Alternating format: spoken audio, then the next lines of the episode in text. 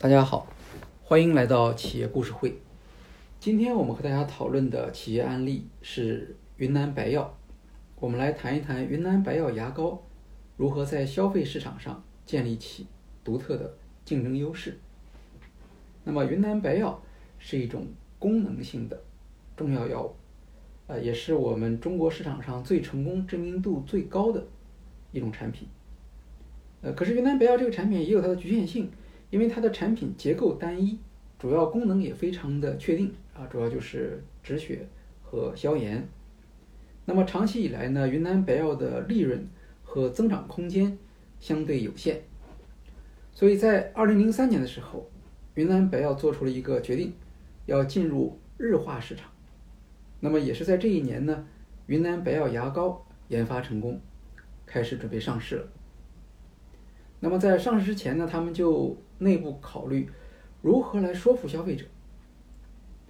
在此之前，云南白药在牙膏市场上没有品牌影响。那么由于原料上的特点，也没有什么成本的优势。云南白药的副总裁尹品耀说：“如果直接上市竞争，肯定失败。”云南白药的另一位高管黄卫东回忆说。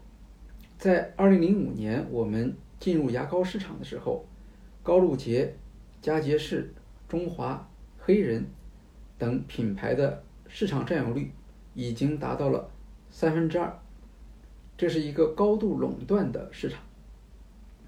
但是呢，市场上的强者也有弱项。上述牙膏品牌主要解决的是防蛀、美白，注重的是。防蛀的功能和清洁功能。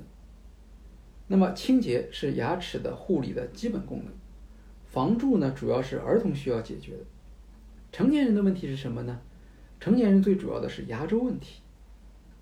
从上世纪五十年代到九十年代，先后有六十多篇公开发表的将白药用于口腔疾病治疗的论文。那么，这些研究证实了白药。做保健型牙膏是有医药优势的，因此云南白药决定开辟一个新的领域，进入高端市场，把产品定位为非传统牙膏。和普通的牙膏相比，云南白药牙膏解决牙龈出血、肿痛、溃疡等方面更加有效。和国内的本草牙膏相比，白药牙膏更具有。药性方面的优势，对于云南白药来说，用药品名称来冠名牙膏顺理成章，可以借助在中国无人不知的品牌声誉。但在二零零五年，将一支一百二十克牙膏的价格定在二十二元，云南白药的这个决定堪称惊人之举。当然，这一定价。立刻将白药牙膏与其他牙膏的市场彻底区分开来，避免了与像。当然，这样定价也有好处。首先是将云南白药牙膏与其他牙膏的市场彻底区分开来，避免了与现有强势品牌的直接竞争。高定价与白药牙膏为消费者解决的独特问题联系在一起。高定价还可以将。药品企业的品牌和质量延伸到消费品。他们的第二步是动员渠道。白药牙膏销售的第一个主渠道是全国的连锁药店。那么我们可以想象，作为一个知名的药物品牌，白药在全国连锁药店里面是非常有影响力的。那么药店的通路费也比超市要少得多。最后，在药店，往往非药品的盈利能力比药品要强，也就是说，药店愿意经营这样的带有药物功能的牙膏。二零零五年，在云南本省的药店系统小规模试销成功之后，云南白药决心进入像沃尔玛、家乐福这样的超级零售终端。不过这时候呢，出现了一个新的问题，因为商超渠道。和云南白药传统的药店渠道有很大的区别。由于缺乏专业的销售队伍和广告支持，云南白药在沃尔玛的销售业绩一开始很差，甚至收到了产品下架、拒绝采购的警告。那么，针对这种情况，云南白药不得不抽调药品的销售人员来帮助牙膏销售，同时，也大量招聘具有日化用品销售经验的人员，扩充销售队伍。到了二零零五年的七八月份的时候，云南白药牙膏终于打开了市场。二零零四年，牙膏的销售额只有两百万元，而二零零五年借助在沃尔玛打开商超通路所取得的成功，当年销售了八千万元。时任云南白药管理顾问的刘志奇评论说：“昆明沃尔玛店一天的营业额，足以抵得上云南全省所有药店。”销售一个月的营业额，在沃尔玛销售的成功，让云南白药认清了今后销售渠道的方向。云南白药意识到，建立一个独立的日化销售体系非常重要。在长沙召开的全国牙膏销售会议上，云南白药确定了日化零售和药店两套体系并举的策略。云南白药牙膏将初期的主战场放在了大品牌投入不足的二三线城市，暂时避开在一线城市与大品牌直接竞争，同时借鉴药品和保健品的营销方法，保持在央视的电视广告投入，带动市场的上升。由于缺乏牙膏制造技术以及设备等生产要素。云南白药在牙膏开发初期，先后委托杭州、昆明两地的牙膏生产厂家加工。这样做可以控制风险，避免自己上马生产线的投资，同时又能够快速向市场推出产品。在销售方面，云南白药先是借用公司已有的医药销售团队和药店渠道。当白药牙膏得到市场的肯定和欢迎之后，才逐渐自建销售渠道和生产线，实现大规模的供应。那么一开始通过药店来销售，还有助于提升消费者对白药牙膏的信任度。看到云南白药的成功，市场上也出现了一批专注于细分功能领域的新牙膏，像广药旗下的敬修堂推出了中药。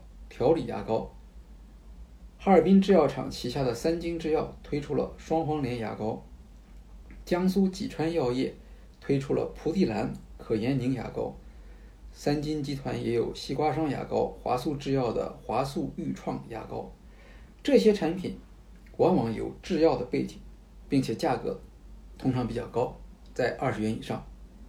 当然，高露洁和佳洁士。也推出了新产品来争夺高端的市场。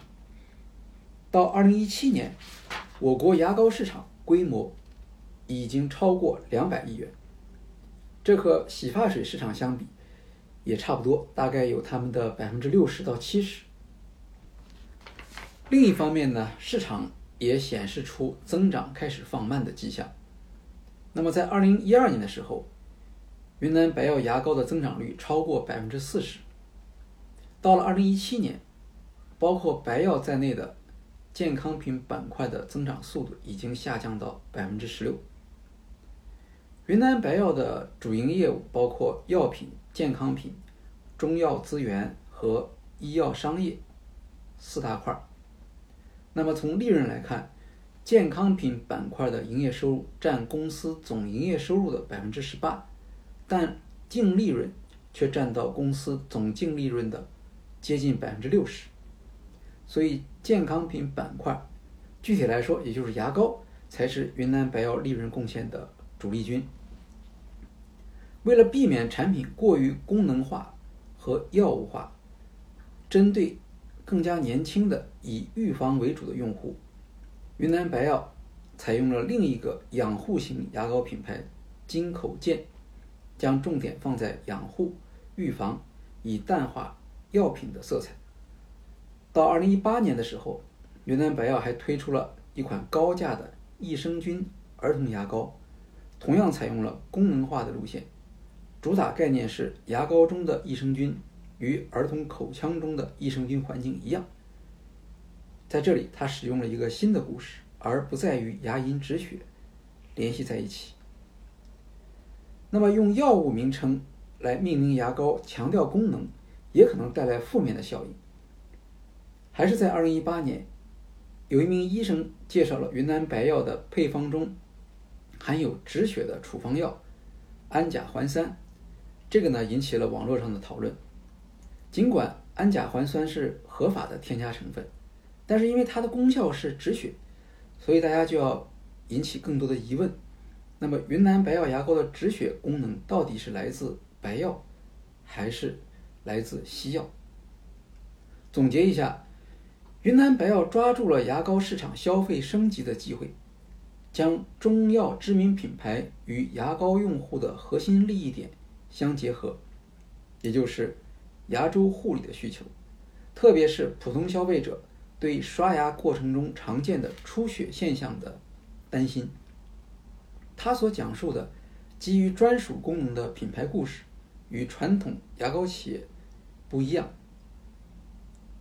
云南白药将白药的神奇性能和牙膏的高定价联系起来，赢得了消费者对性价比的理解和信任，因此能够牢牢地占据高端市场，并取得重大的市场份额。